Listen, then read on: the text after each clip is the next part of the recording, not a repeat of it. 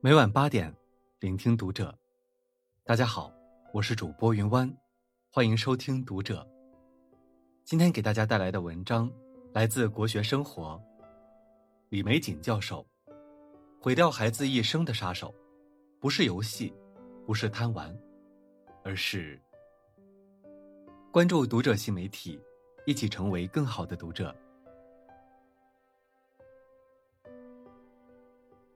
在毁掉孩子这件事上，父母有绝对的语言天赋。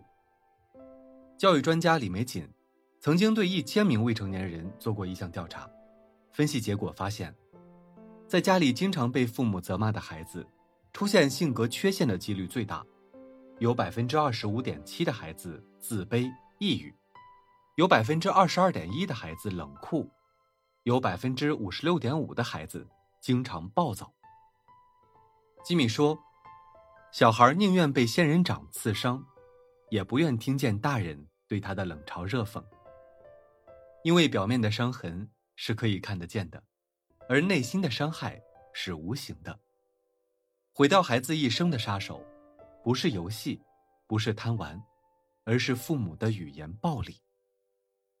语言暴力是孩子一生的伤痛。”福柯曾在《疯癫与文明》中说过，在种种社会规条约束下，大部分人都已经舍弃身体的暴力，从而选择一种更文明的暴力——语言暴力。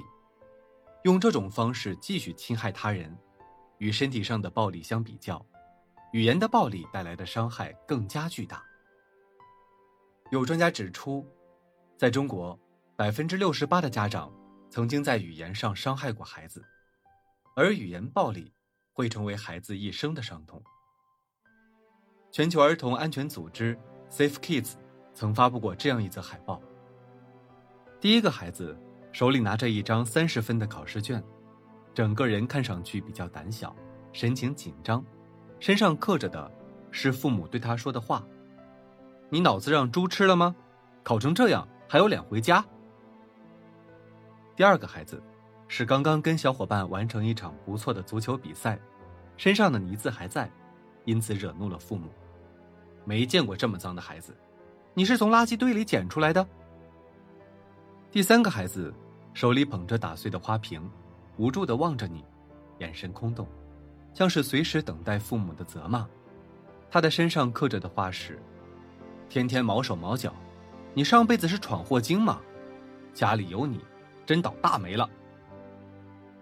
海报上的这些话，不仅仅是刻在孩子身上，更深深的刻在孩子的心里。被语言暴力伤害过的孩子，出现过激行为的概率也是非常大的。网上流传这样一个视频，在国外的一个超市里，儿子正在打游戏，父亲很生气儿子不务正业，随即对儿子说：“有种你就别活了，并且拿了一把上膛的手枪放在柜台上。”父亲万万没想到，儿子会在他转身的那一瞬间，对准自己的脑袋扣下了扳机，选择了自杀。没有人知道年轻人生前经历了什么，可能是无数次遭到父亲的鄙夷，可能是对自己的绝望。恰好就在那个节点上，父亲一句“有种你就别活了”，突破了心里所有的防线，正好旁边有最致命的武器。于是，一个鲜活的生命结束了。冷漠的语言就是一种暴力，一种杀人于无形的武器，没有鲜血，没有痕迹，但是足够可以摧毁一个人。我们是如何用语言暴力摧毁了自己的孩子？在孩子小的时候，父母就是孩子心中的神，孩子对父母说的任何话都信以为真。正如一位教授在《中毒的父母》这本书中说的：“小孩是不会区分事实和笑话的，他们会相信父母说的有关自己的话，并将其变为自己的观念。如果父母总是对孩子说一些恶毒的话，长大后出现犯罪的概率是很大的。”第五十七届戛纳国际创意节银奖作品《语言暴力》就是一个证明。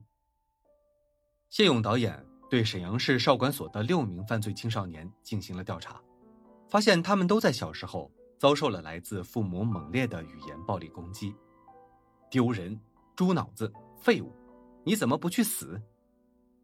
这一个个扎人的字眼，将这些孩子推入无尽的黑暗中，最终酿成大错。视频中有个十二岁的男孩，父母在他很小的时候就分开了，明明不是他的错，母亲却经常骂他，让他去死，说自己是废物。也许他们的父母从未想过这些话会推动孩子走上犯罪的道路。家长们尤其要知道，所有的语言暴力都没有起到一点教育成分，因为在本质上，父母只是高高在上的发泄自己的怒气和怨气。在网上一搜，能发现生活中很多因为父母的语言暴力导致孩子自杀的案例不在少数。二零一九年四月十七日晚十点左右。一名十七岁的孩子，在途经卢浦大桥时与父母发生争执，孩子立马下车从桥上跳下去，鲜活的生命在五秒之内就没了。二零一七年一月二十七日，那天正好是大年三十，云南镇雄十五岁的小孩，因忍不了父亲的咄咄逼人，选择服农药自杀。遗书里，写满了对父亲的恨意，还有对世界的失望。二零一六年，四川达州渠县的高三学生小思，在刚结束高考的第三天，因被父亲辱骂，当天失踪。三天后，在渠江发现其身体。在自杀的前一晚，曾在 QQ 空间发表过十几条说说，写道：“他想得到父母的爱，却永远得不到。”还有成都十四岁女孩小莹，因回家太晚，被父母疯狂批评。后来，女孩从六楼纵身跳下，抢救无效身亡。很多时候，我们以为自家的孩子可以随便打、随便骂，其实孩子的心灵还没有那么强大，他们消化不了父母不留情面的羞辱和对人格的践踏。长时间的不平等对待，会让孩子走向两条路：一条是将仇恨向内发泄，自残或者自杀。一条是将仇恨向外，打人或者杀人。如果你爱孩子，那么请停止语言暴力吧，因为这是破坏彼此关系的头号杀手。最完美的教育，是接纳孩子的不完美。每个父母的内心深处，都住着一个完美小孩我们试图照着这个标准，来教育自己的孩子，让他按照自己心中的那个样子生活成长。殊不知，每一个孩子都是不一样的，就像世界上没有两片完全相同的树叶一样，他们会有不完美，更不可能完全长成父母想要的样子。教育家艾尔维修说过：“人刚生下来都一样，仅仅由于环境和教育的不同，有人可能成为天才，有人则变成凡夫俗子，甚至蠢材。即使再普通的孩子。”只要教育方法得当，也会成为不平凡的人。我们要像对待荷叶上的露珠一样，小心翼翼地保护孩子们纯真的心灵。不要要求孩子必须完美，这是不理智，也是不可能的。你必须把他当做一个人来平等对待，而不是当做一个弱小的人来征服。爱迪生在八岁的时候就被学校赶了出来，因为老师觉得爱迪生是低能儿。而母亲并不这样觉得，对爱迪生说道：“老师说你是低能儿，我不认同他的说法。你明天起就不要到学校里去了。我今天在老师面前发过誓了，我会在家里好好的教育你。我已立下决心，无论如何，你会成为世界上第一等人物。你有没有这个信心呢？”爱迪生说：“妈妈，我愿意发誓，我一定会做一番大事业。”使说我低能儿的老师听了寒心。后来爱迪生成功了，提到母亲，他说：“特别感谢母亲为我跟老师辩护。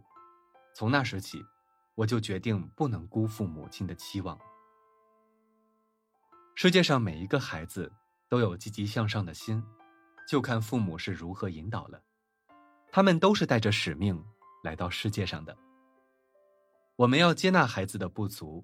如同接纳不完美的自己，让孩子在自己的时区里，不慌不忙、不紧不慢的成长，孩子舒服，你也会幸福。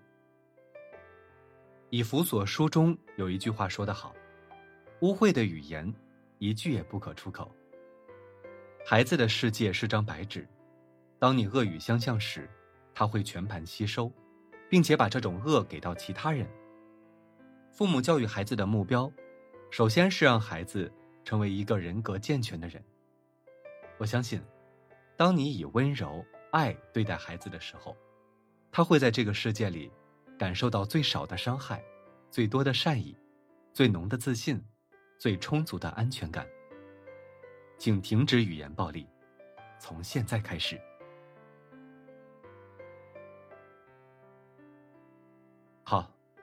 今晚的内容就分享到这里，感谢您的收听。